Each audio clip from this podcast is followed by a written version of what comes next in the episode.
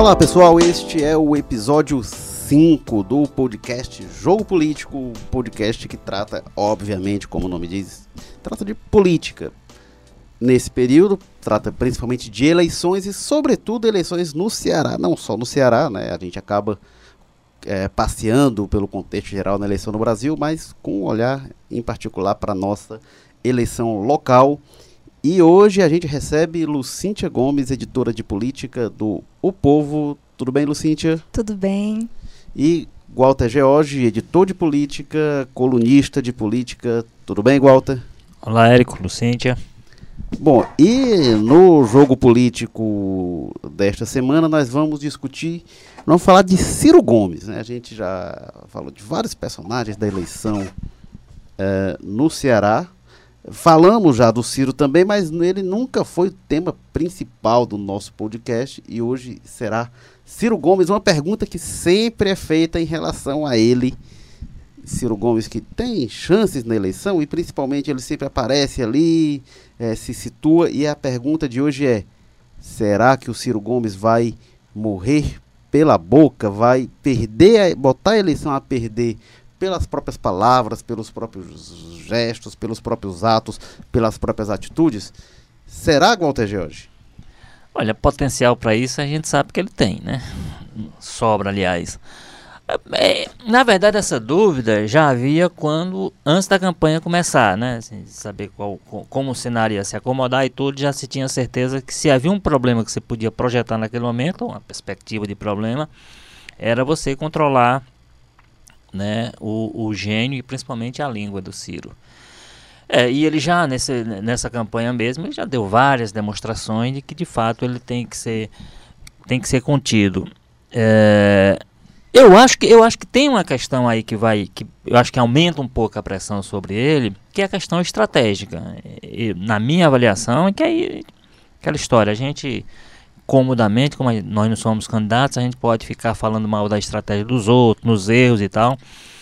É, mas eu acho que o Ciro cometeu um, um, erro estratégico muito importante nessa campanha e isso pode ir aumentando um pouco a atenção sobre ele, porque é natural, e isso vai fazendo dele cada dia mais, com mais força, um risco potencial por conta desse estouro. Ninguém controla o que ele vai dizer, ninguém controla o que ele fala.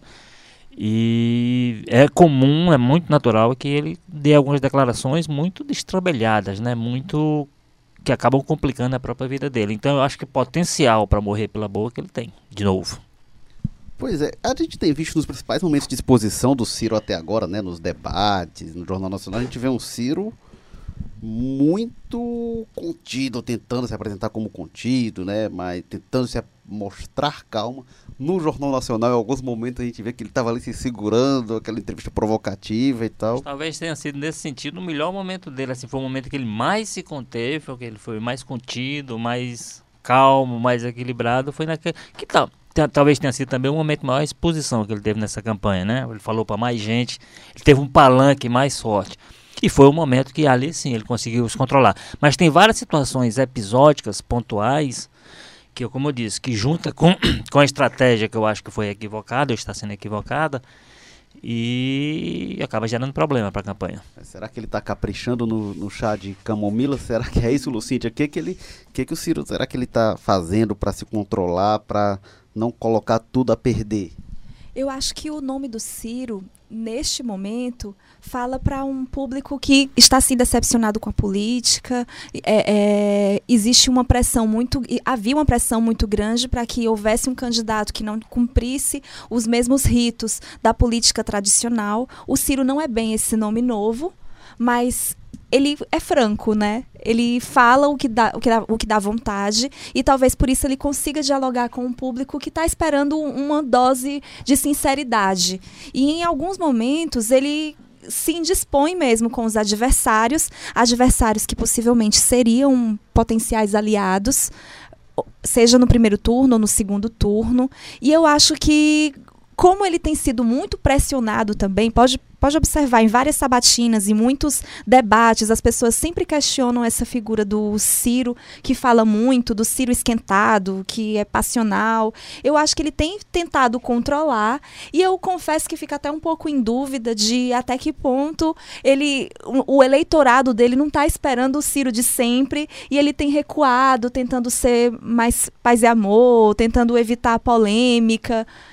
Mas isso é um ponto bom, inclusive, porque a gente já viu o Ciro se prejudicar em eleições passadas, a eleição de 2002, ficou caracterizado como ele falou bobagem. E isso prejudicou bastante, tirou muito voto dele, ficou a imagem de desequilíbrio.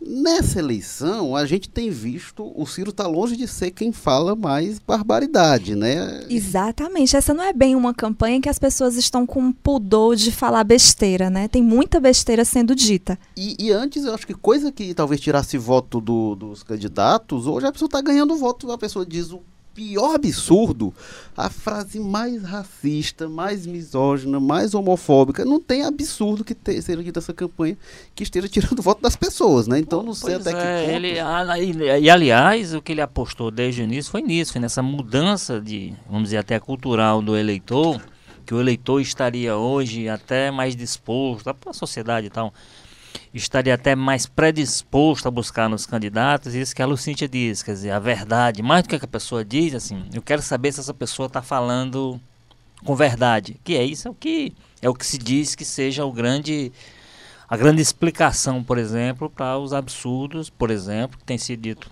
e feito pelo Bolsonaro, mas como ele expressa muita verdade, isso estaria até ampliando. O Ciro apostou nisso. Só que eu acho que tem um problema, por isso que eu acho que é um, tem uma parte de estratégia aí que, que complica muito a vida dele. É, porque é o seguinte, va- vamos ver lá. Ele, o Ciro, ele sempre se colocou como uma alternativa muito próxima ao PT e ao próprio Lula, né? Ele seria uma quem quem está predisposto a votar no PT, aí de repente sai o Lula da campanha, a pessoa vai buscar alguém ali no campo, é, no campo em que eles estejam atuando juntos. Aí eu acho que nesse contexto, por exemplo, é por isso que eu acho que casa um pouquinho o erro estratégico com o discurso. O, o, o que poderá explicar o Ciro ter se recusado, que foi na verdade uma recusa, de ter feito o que vários pré-candidatos naquele momento fizeram, naquele momento que o Lula estava meio que sitiado ali no sindicato de São Bernardo, é um espaço simbólico, enfim, com, com os olhos do país todo voltado, com os olhos do- daquelas pessoas que são hoje lulistas, mais do que petistas, né?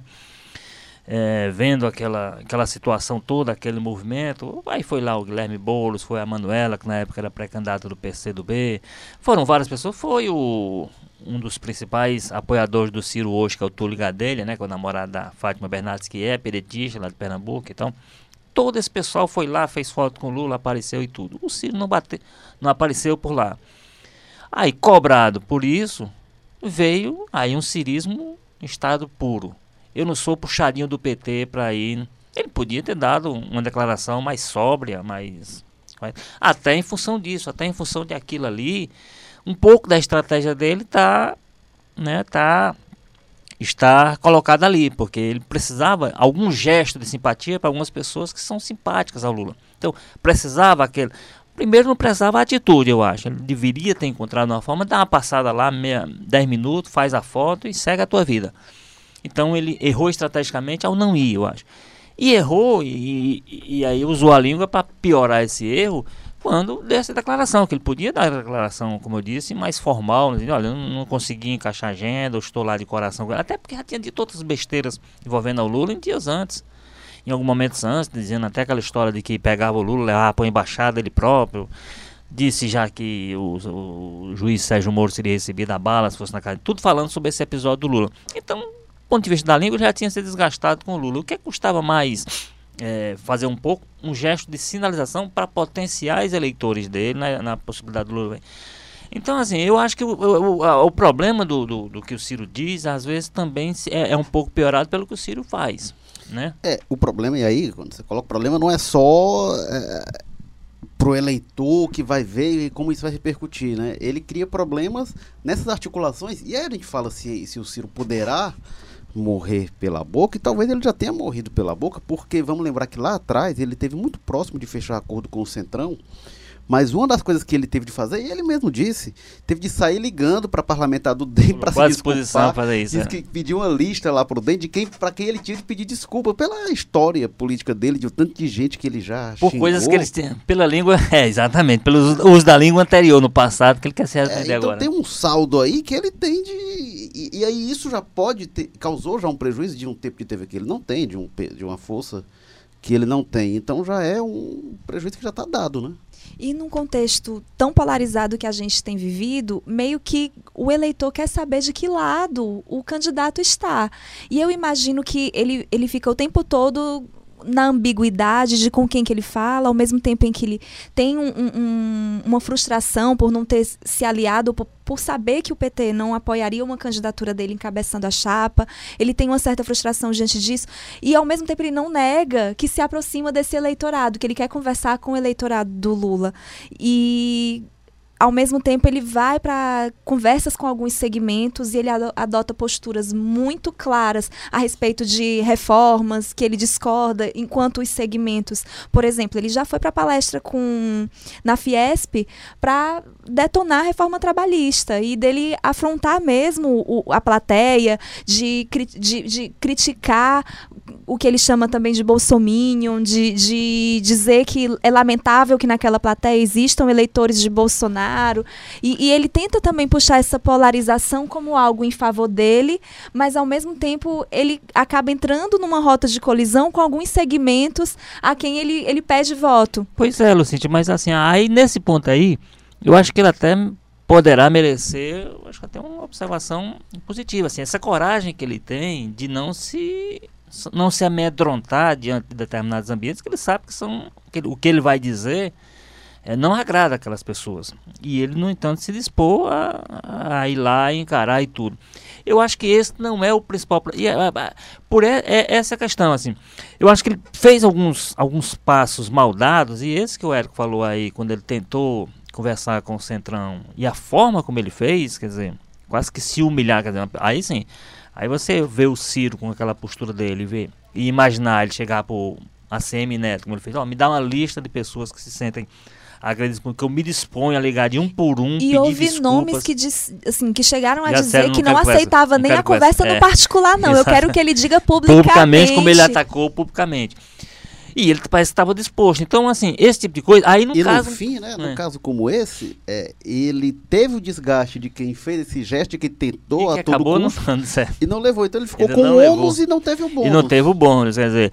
é, Então aí, aí foi, um, foi um caso de erro estratégico também e de, e de, e de, de discurso. Agora, eu acho que esse aspecto não faz o do Ciro uma, uma candidatura inviável, evidentemente. Ele está aí na briga, pesquisas, há pesquisas mostrando que, que ele pode ser, por exemplo, na ausência do Lula, pode ser um herdeiro. A gente sabe que ele é, é mais forte no Nordeste e a força do Lula no Nordeste é um problema para ele, por, por razão pela qual o PT fez aquele movimento de isolamento do Ciro, Ciro que está aí, talvez isso é que o machuque mais hoje.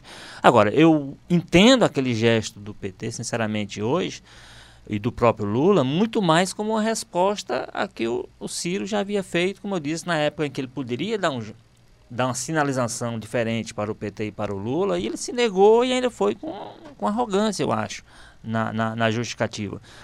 Porque se daqui, da, aí, por isso é que nesse ponto aí, acho que a língua atrapalhou mais ainda ele, porque se ele dá uma declaração formal, uma declaração qualquer, dizendo, não, não tive condição de compactar a agenda, eu estava, parece que um, um, da, um parte daquele tempo, inclusive, estava no exterior, se eu não me engano, aí eu não tive como compatibilizar, mas aí ele sai com cirismo 100%, né? Sou puxadinho e tal, uma coisa meio E foi um grosseira momento em que até. muitas lideranças da esquerda, mesmo com candidaturas pré-anunciadas, estiveram juntas. Né? Assim, foi um momento que se falou de união da esquerda. Por exemplo, você pode dizer que a Manuela é uma, é uma, é uma candidata. É, o PCdoB é uma coisa natural, porque caminhava assim, nas conversas internas, mas o PSOL sempre teve um projeto contrário ao PT e o Boulos esteve lá, né? Foi, então, acho que eu acho que um gesto dele naquele momento seria seria fundamental para que ele hoje estivesse numa situação melhor nessa articulação, quem é para onde é que vão Os votos onde do é que Lula. vai um voto, onde é que pode ir o apoio dele e tal, etc. Eu acho que um gesto prejudicado mais pelo, pela forma como ele acabou tentando justificar, né? Ou injustificando. Agora, a, a Lucinha citou até do, de como ele vai para a plateia e fala que lamenta que tem eleitor do Bolsonaro lá, e aí a gente olhando para outro espectro, né, que a gente pensou dos eleitores de esquerda que o Ciro pode atrair. O Ciro disse outro dia que quer distância de eleitor do Bolsonaro. Mas lá atrás, antes da campanha começar, ele disse que os eleitores do Bolsonaro ainda vão descobrir que querem votar é nele, Ciro, né? Essa coisa que ele às vezes diz uma coisa e depois diz outra, ignorando totalmente o que falou lá atrás. Mas eu acho que quando ele falou isso, não sei se era pensando exatamente nisso, pensando que o, era algo que ele dizia, era algo mais ou menos de que o eleitor do Bolsonaro ainda não sabe, mas quer votar é em mim, no caso nele, Ciro. É porque eu imagino que muito da estratégia dele tem a ver mesmo com essa decepção com a política mesmo. Eu acho que ele, ele deve entender que esse eleitorado que se aproxima do Bolsonaro busca um nome que não é a favor do que a gente viu nos últimos anos, um, um, um nome que, que. Enfim, eu acho que ele tenta é, é, ver no eleitorado esse, esse, essa identificação com um nome que é diferente e ele acha que ele pode também se aproximar desse, desse nome que o eleitorado está buscando, desse e perfil. Eu, e eu acho, tem para mim que tem um pouco essa coisa também do boquirroto também, porque essa coisa de, de falar, para além da, das falas, tem uma coisa de postura que eu acho que o eleitor identifica no Bolsonaro, do cara que fala mesmo que pensa e fala e, e não tem medo de incomodar, e, e isso de forma meio tosca, de forma rudimentar, é vista como sinceridade. Olha, esse aí é sincero, esse aí não vai enganar a população. Às vezes o Ciro tenta flertar com esse discurso. É, muito embora combinemos aqui, o Ciro não pode se apresentar como novo, né? Mas nem o Bolsonaro, nem o Bolsonaro. Né? Não, o Bolsonaro, mas o... o Bolsonaro também não, mas assim, mas para mim o Ciro muito menos. É, porque o o, Bolsonaro, menos. é, o Bolsonaro diz o seguinte, não, é o seguinte, eu tô lá, mas não participo de nenhum acordo, eu não sei o quê. E de fato, o que ele foi até hoje foi vere... primeiro vereador, depois deputado, não é, isso? o Bolsonaro tá dizendo, eu tô, Então, tô sem- lá há muito tempo, é, recebo meu nunca- salário, nunca mas participou nunca de- decidi é, nada. e Nunca participou. Eu, eu, fui um, eu fui um Zé Ninguém, né, 2003. Ele, tem razão. falar que é baixo clero, Pois né? é. Assim, o baixo clero nunca O foi Ciro alçado não, o condição. Ciro foi ministro. Né? O Ciro foi ministro da Fazenda na- no período de implantação do Plano Real. Tudo bem que ele foi lá para resolver uma situação emergencial, mas esteve lá, foi ministro da Integração Nacional do Lula quatro anos completos. Foi deputado federal, foi governador, foi prefeito. Então, assim, ele não pode se apresentar como é, o novidade. cargo que o Ciro não ocupou realmente é de presidente até agora. Mas, mas e- aí é o seguinte, aí, aí ele, que ele queira flertar com essa aparente disposição do eleitor hoje de desconsiderar algumas situações, de, não, eu quero alguém que me passe verdade e tal, etc., faz parte. Agora, o problema é que quando ele se revela, ele se revela inclusive com uma pessoa com essa dubiedade, né? Uma pessoa inconfiável em alguns aspectos, porque a mesma pessoa que, que diz hoje, vou usar acho, pela terceira ou quarta vez essa expressão, mas é porque para mim ela é emblemática de, de toda essa questão, a história do não sou puxadinho do PT, é o que poucos dias antes, pouco tempo antes, deu declarações dizendo que o Lula ia proteger o Lula, que ia lá para a linha de frente, que não ia deixar ele ser preso, que não sei o quê, que ia levá-lo. Então, a- o eleitor também vai dizer, mas vem cá, mas qual é o, qual é o Ciro que eu vou confiar? O, o Bolsonaro, desse aí, todas as críticas que ele faz merecer, faça-se todas as críticas, mas ele tem uma linha de fato coerente. É coerente na incoerência dele, mas há uma linha. O Ciro, ele diz aqui uma coisa, daqui a 15 dias está dizendo outra, vai pro Centrão e não sei o quê. Como você disse, diz, diz pro eleitor, acredito que o eleitor do Bolsonaro vai descobrir mais na frente que ele, mais na frente diz que não quer voto do eleitor. Então, assim, qual é a verdade dele, então? É. Ele, ele fala a verdade conforme a situação? O, o Bolsonaro, nesse aspecto, é menos político realmente do que o Ciro, porque eu até eu defino assim, o Bolsonaro ele tem uma lógica, o próprio ele criou uma lógica que eu, eu acho que flerta, no mínimo, com o absurdo, mas ele tem uma lógica dele e ele raciocina dentro dessa lógica e os eleitores dele também entram nessa lógica. E para eles aquilo ali faz sentido, por mais tosco que seja, faz sentido. O Ciro não tem muito lógica interna não, às vezes vai para um lado, vai para o outro. É, então, então é, E às vezes, né, não tem lógica nem quando você olha pro, pro Ceará e pro resto do Brasil. Né? O que vale pro Brasil não vale pro Ceará e Pois é, ele, ele, por exemplo, ele, ele- eu me lembro que lá no para trás, quando, quando o Eunício era aliado deles, ele tinha um o discurso dele com relação ao MDB era na mesma linha, quadrilha, não sei o quê. Menos o pessoal do Ceará. Depois houve o desentendimento, aí o Ceará foi, foi jogado na quadrilha. Ele foi no debate, acho que foi o segundo debate, que ele foi batendo muito na questão de obra parada, as obras paradas que estão aí. Aí, no, isso, no, no, dia seguinte, o, o Camilo falta debate porque foi no BNDES tentar dinheiro para resolver a obra leste do metrô, que eu não sei nem se dá para chamar de obra parada, porque teve investimento, criaram o canteiro, mas fazer mesmo obra nunca fizeram.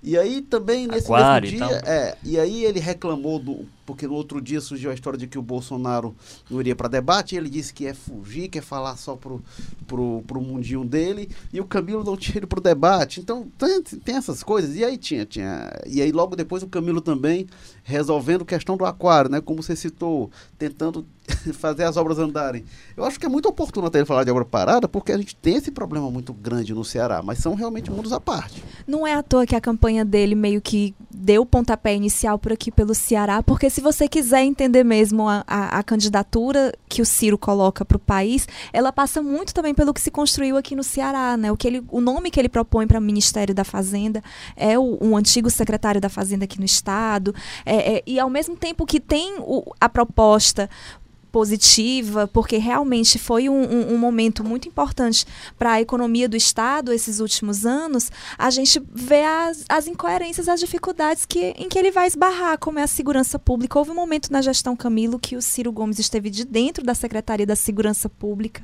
Então, assim, ele não, ele, ele não reconhecer ele essa fragilidade. Isso, né? Foi no, da sabatina. Não reconhecer, inclusive, que foi, porque... Ele não tinha nenhum foi, cargo foi oficial dentro não, foi, da Secretaria, mas, mas ele consultor, ele disse, não, consultor? Eu? Agora, Walter, você falou da, de, de, da pesquisa que saiu recentemente, foi uma pesquisa do BTG Pactual, né? Uma pesquisa feita por telefone, que é sempre um método meio questionável, né? Todo método é. Aí o Ibope faz pesquisa domiciliar, que tem uma série de problemas, o Datafolha faz ponto de fluxo, que tem outra série de problemas. Mas telefônica ainda é um, é tipo de pesquisa que a gente não viu a, a confiabilidade, não viu na eleição inteira. Ela é excludente mesmo por natureza, né? É, porque. E aí nos Estados Unidos o pessoal fala que se faz muito, mas tem uma cobertura de telefonia mais uniforme nos Estados Unidos em relação ao Brasil. Então, a gente vai ver em que medida isso é, é vai se refletir ou não na questão de, de, comparar o resultado dessas pesquisas com o resultado das urnas nessa eleição. Acho que pela primeira vez a gente vai ter isso de forma mais clara. Eles falam que fazem as compensações demográficas, mas enfim. Essa é, é a primeira pesquisa que saiu depois de, de, de o TSE limar a candidatura do, do Lula de fato, e mostra Jair Bolsonaro com 26% das intenções de voto, Ciro Gomes com 12%, Marina Silva com 11%. A margem de erro é de dois pontos percentuais para mais para menos. Então, ah, o Ciro passou. Isso é empate técnico, né? Eles estão em empate técnico e empate técnico é empate em pesquisa. Né? Não dá para dizer que um está à frente, outro está à frente, não. É, o Alckmin tem 8%, o Haddad 6%, o Amoedo. Mas é a primeira 4%. vez que ele aparece numericamente à frente, não é isso? É, exatamente. É a primeira pesquisa em que aparece isso. É, a pesquisa foi feita é, no sábado e domingo, 1 e 2 de setembro, está registrada no TSE com o, como BR 01057 2018. É, é um cenário que não tinha aparecido ainda, é uma coisa que tem se dado nas pesquisas por telefone, é, de a Marina aparecer com percentuais menores do que ela aparece nas pesquisas. E aí, algum, algum canto tem uma distorção. Ou a telefone está distorcendo contra a pesquisa, ou os outros pesquisas domiciliar, o ponto de fluxo, estão distorcendo a favor dela. Mas aí, até, é, é, um dos motivos da gente estar tá discutindo o Ciro hoje é essa pesquisa, porque mostra uma perspectiva real de ele estar no, no segundo turno. E aí a gente tem é, esse quadro até que ponto ele pode atrapalhar a si mesmo. Ele tem algumas vantagens em relação à Marina, né? tem desvantagens também, mas na verdade em relação à Marina e o Alckmin e, e, e ao Bolsonaro, ele tem a musculatura de uma candidatura, uma coligação que não é grande coisa, mas tem um partido maior, tem, não é também muito, mas tem mais tempo de TV. E aí, quando a gente vai para esses critérios, a desvantagem é que vem ali com 8% atrás dele, vem o Alckmin. Né? Que aí, se, se, o critério for tempo de TV, coligação, aliança, peso, dinheiro, o Alckmin atropela. Como é que, você, que vocês vislumbram esse caminho aí da campanha que tem nesse pouco mais de um mês, né? é, o, eu, eu, eu, acho o seguinte, o, o o cenário com que todo mundo trabalha na perspectiva de segundo turno, por exemplo, se o Ciro vai com o Bolsonaro, por exemplo, segundo turno, evidentemente, toda essa discussão que a gente está tendo aqui sobre, por exemplo, petistas, lulistas, essas coisas todas, aí não vai ter alternativa. A alternativa que esse pessoal vai ter é anular o voto. Né? Mas acho difícil que nesse universo aí alguém se disponha a votar no Bolsonaro. Agora, se, se todo esse cenário que está projetado aí dá certo, e vai ele contra o Haddad, ou vai ele contra o Alckmin, ou vai ele contra a Marina, que são que seriam os cruzamentos possíveis de imaginar, é, evidentemente se complica. Essa, essa, essa característica dele, boquiroto, eu acho que ela se complica um pouco porque vai ser muito explorado. Ele contra o Bolsonaro, vai, primeiro vai seria uma, seria uma disputa muito interessante. Né? Um segundo, seria um segundo turno bem animado. Os debates, imagina. Os debates Mas seriam. Teve uma coisa até que ele falou, né? Quando repercutiu muito a resposta incisiva da Marina ao Bolsonaro em um dos debates. E o Ciro até comentou que se fosse ele, ele ia ser chamado disso, daquilo outro, mas a Marina Uh, enfim, não, não pega como agressividade, não pega como uma coisa deslocada. Até porque. Ela foi muito dura mesmo com o é. Bolsonaro. É. E aí ele eu falou: ah, se fosse eu, não seria recebido dessa forma e tal. Então, se ele vai para um debate, por exemplo, com Até a porque, né, se fosse ele, não diria da forma que ela Exatamente. disse. Tem um estilo Ciro de falar as coisas, né? Uma dose de ironia um pouco mais exagerada.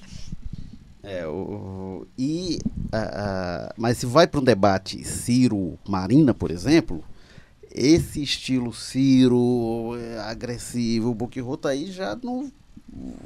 Uma coisa é, é, é Ciro Bolsonaro, que como você falou, seria um debate que eu não sei como ia acabar. Mas na, Tirar a emissora do ar. Aquele cenário da Rede TV, que, que era o ringue ali no meio, né? Um, um é, é, quase um octógono de MMA. Mas Uh, e aí, Ciro Bolsonaro é uma coisa. Com a Marina. Né, é, não, é. E, como a Lucindia fala, esse estilo é. Ciro da agressividade que a Marina, mesmo quando ela foi muito dura, mas tem uma forma de portar que não é a mesma, né? Acho que seria. Eu acho que o eleitorado gosta quando algumas coisas são ditas. Eu acho que o que o Ciro precisa encontrar é em que momentos ele precisa ser incisivo, porque há momentos em que é pertinente mesmo. Acontece que houve momentos, eu não vou lembrar especificamente agora, em que o Bolsonaro foi questionado, o Ciro ia comentar a resposta do Bolsonaro, foi como se a resposta do Bolsonaro tivesse sido a, a levantada de bola para o Ciro atacar e o Ciro desperdiçou a oportunidade. Eu acho que em alguns momentos é, recuar a serenidade vai ser importante, mas ele não pode desperdiçar a oportunidade também de passar o recado dele, porque eu acho que o eleitor dele espera por isso. É, é, assim, quando, quando eu insisto um pouco em usar o termo estratégia, por exemplo, porque é o seguinte, a gente sabe que o, os Ferreira Gomes, como a gente costuma dizer, eles, eles sabem, no, no plano estadual, eles sabem atuar muito bem, né? Eles atuam com grande eficiência, é, não, é, não é por outro motivo que eu não imagino que o Camilo não apareceu candidato de repente. Por isso é que se diz que já, tão, já tem projetado lá na planilha deles quem é, quem é o candidato ideal, a sucessão do Camilo, que vai, ainda vai ser reeleito se for. Para mim já se trabalha a sucessão o Ciro, dele. O Ciro já falou, né, do Roberto Cláudio. Roberto Cláudio, já se, eles já estão trabalhando a, a sucessão do Roberto Cláudio. A própria chegada do Roberto Cláudio à prefeitura foi uma engenharia. Engenharia política. que passou, enfim, enfim a, a, transformação antes dele presidente da Assembleia, quando ele era uma pessoa de, de baixo clero. Então, tudo isso aí é o seguinte, é, significa dizer que eles têm, no plano estadual, um controle muito eficiente. Quando vai para o quadro nacional, parece que eles se perdem um pouco. Né? Isso aí, Walter, isso me pareceu, inclusive, quando a gente falou da história da negociação com o, o Centrão, né? E o CID, que é o articulador do, da, da campanha, né? o coordenador da campanha do, do, irmão dele, do Ciro, ele não se acostumou no Ceará a fazer articulação é, que dá errado. Pensa-se às né? vezes o Brasil como o Ceará como o Brasil como um pequeno Ceará, ou um grande Ceará, né? e, e, e o, o, o, Cid, ele mostrou até alguma frustração em dado momento, porque ele dizendo, ah, não sei, tá tudo encaminhado, mas eu não digo mais nada, porque ele chegou a dar umas declarações de confiança, mas aí não se confirmava, recebia a promessa, e aí a impressão que ficou para mim era que, que havia um certo amadorismo e uma certa inocência do Cid e do Grupo Ferreira Gomes para esse jogo nacional, que não é com os atores do Ceará, não é da mesma forma, não tem o mesmo controle, não tem os mesmos instrumentos. Então ele saía de lá pensando, dizendo, ah, não, olha, acho que está tudo, falta, falta um detalhezinho, mas está tudo certo, e eles achavam que era isso mesmo, sendo que tinha toda uma conversa para ocorrer ainda. E aí quem está nesse, nesse ecossistema de Brasília, por exemplo, sabe que o quanto esse jogo é duro. E aí não me pareceu que o Cid o Grupo Ferreira Gomes, como você coloca, tenha essa nem se é no bom sentido, mas tenha essa, em qualquer sentido, malandragem que esse jogo demanda. Né? Eu acho que muitos nomes estão um pouco perdidos nesse momento político, né? Porque quem era que ia imaginar que mesmo com o Lula preso ele ia vir crescendo nas pesquisas? Quem era que ia imaginar que um, uma candidatura como a do Alckmin, com todo o arco de aliança que ele tem em torno dele, não estaria entre as, as mais com, com as maiores intenções de voto a essa altura do campeonato? A gente está pouco mais de um mês da eleição e a gente ainda não sabe muito bem que nome é esse que vai para o segundo turno, se o, o, Lula vai conseguir ou não transferir votos para o Haddad, se essa, se, inclusive tem parte do eleitorado do Lula que já assim já fica perdido num cenário sem ele e admite voto no Bolsonaro. Eu acho que tem um contexto político agora que desafia os mais veteranos da política mesmo. Assim, Não, o ano 2018 está sendo está sendo difícil de você de você acompanhar, avaliar e tentar antecipar qualquer coisa, não tenha dúvida nenhuma. Agora, ah, imagine traçar a estratégia. Pois é, agora, agora se você se a gente for perceber, por exemplo, o, o, o, Lula, que, que é quem dá as cartas dentro do PT, o PT se movimenta conforme ele orienta a partir da, da cadeia, como se tem discutido, como se tem dito. É, mas claramente você vê ali uma estratégia muito bem posta que acaba justificando um pouco até a posição que ele tem hoje. Ainda não é a do eventual substituto dele, mas é a dele.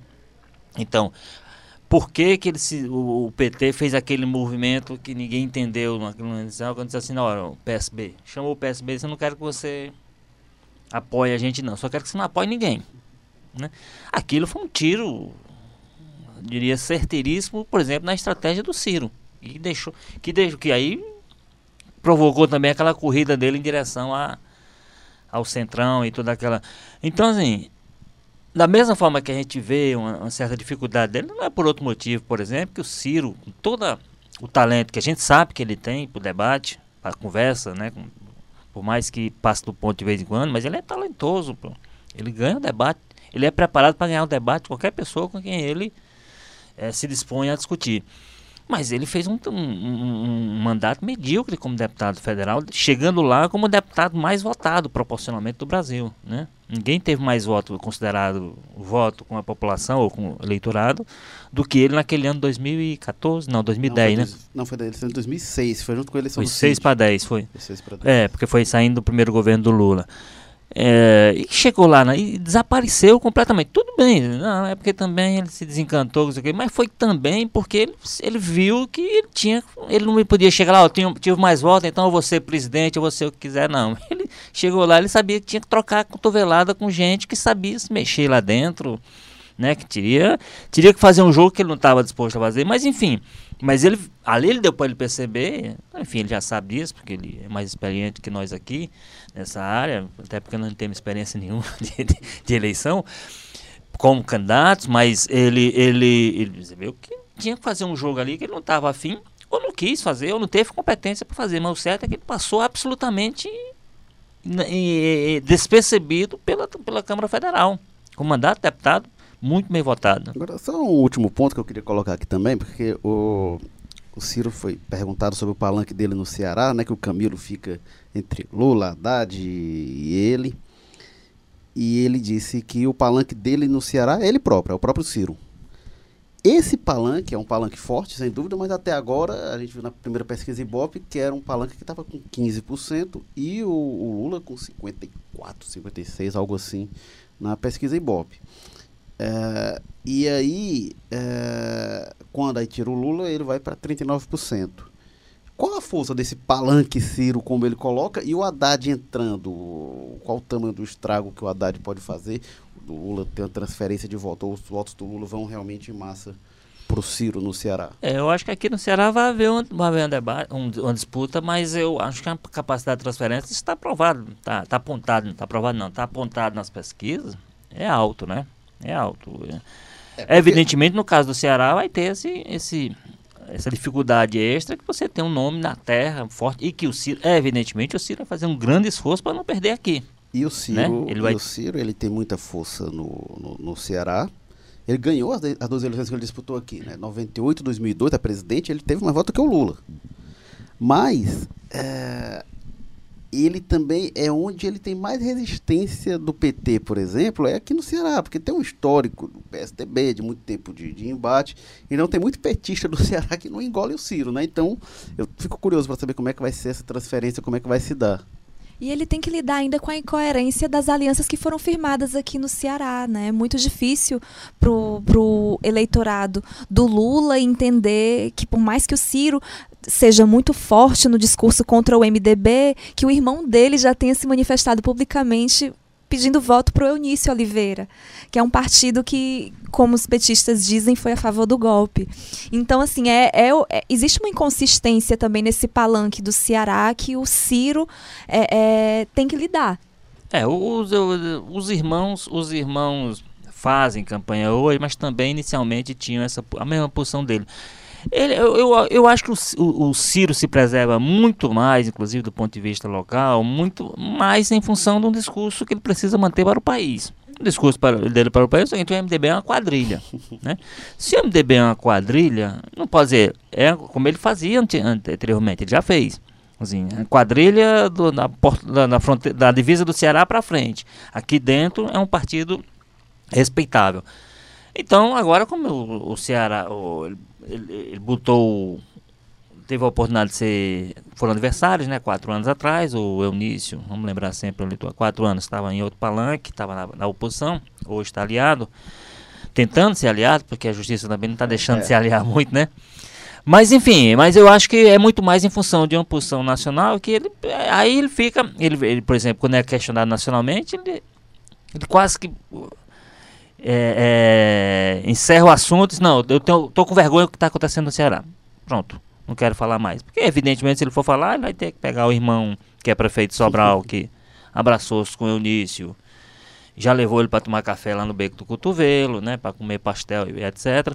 Então, então é uma situação difícil. Então esse, esse processo é, configura que, que, eles evitam em Fortaleza, né, região metropolitana, eles evitam Tem, é, no, o pessoal está tentando não andar porque no interior eles chegam juntos, abraçados do jeito Agora, que só, quando você fala, né, que, que vale é, da divisa do, assim, você passou do, do, do, da, da Serra da Ibiapaba, passou da Chapada do Araripe, aí passa a valer o discurso do PMDB e aqui dentro no Vale. Não é como se o Eunício fosse um, um, um MDBista qualquer e tal. O general Teófilo tem feito isso em relação ao PSDB, né? Ele meio que renega o resto do PSDB e diz, não, minha questão é o PSDB do Ceará. É, é o taço, né? É o taço.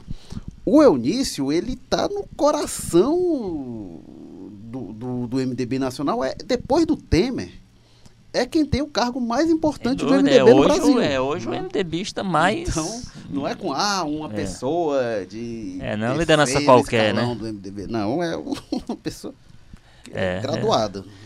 E, assim, se é um discurso que funciona nacionalmente, a gente que está vendo de perto vê com lente de aumento, né? Assim, esse, como é que fica o discurso do Ciro contra o MDB, se quem anda com ele está abraçado com é, o Eunício. E aí é uma coisa que ele diz aí que é difícil também. Assim, é como digo, de vez em quando se trata um pouco o eleitor, o cidadão, como um pouco desmemoriado. Então, ele diz, ele, ele, ele, tenta justificar o, o, tempo que o Eunício foi aliado, dizendo assim, ah, veja qual era a declaração dele quando estava com a gente, veja qual é hoje. Como se o Eunício tivesse, depois que rompeu com eles, tivesse começado a fazer coisa errada. Até lá fazia coisa certa. É, esse tipo de coisa também as pessoas sabem que não é bem assim, né? Que, enfim o Eunício errado de hoje era o mesmo Eunício que estava no palanque com ele. Já era um nome expressivo, quer dizer, já era uma pessoa que tinha cargo dentro da executiva. Já tinha sido ministro. Né, já tinha sido ministro, já tinha sido. Enfim, ele não era, já não era um nome qualquer do, do MDB que de repente saiu das asas dele e virou essa potência de erros e de, e de, e de protagonismo nacional. Então já era uma pessoa protagonista. Então, assim, esse tipo de coisa as pessoas têm que medir um pouquinho para de vez em quando se trata o eleitor e o cidadão um pouco como um desmemoriado. Bom, este é o episódio 5 do podcast Jogo Político. A gente falando se será que Ciro Gomes vai morrer pela boca nesta eleição presidencial? Será que ele vai colocar tudo a perder pelos próprios atos? Bom, é, participei aqui com Lucíntia Gomes. Obrigado, Lucíntia. Obrigada. Valeu, Walter George, editor de política Até do a Povo. próxima, Érico Firmo. Eu sou Érico Firmo, colunista de política do povo. E o Jogo Político você encontra em várias plataformas de podcast, Castbox, Podcasts, Overcast, enfim, você encontra Podcast Republic, tá em todas elas. E é, também no blog de política, no portal O Povo Online. Jogo Político tem apoio técnico de Kleber Galvão, edição e produção Nicole Vieira, coordenação de produção Marcelo Gomes, publicação João Vitor Duma, estratégia digital David Varelo, editor-chefe do Jogo Político Tadeu Braga, editor de política Walter George, editora executiva da redação Ana Nadaf, diretor de jornalismo Arlen Medina Neri.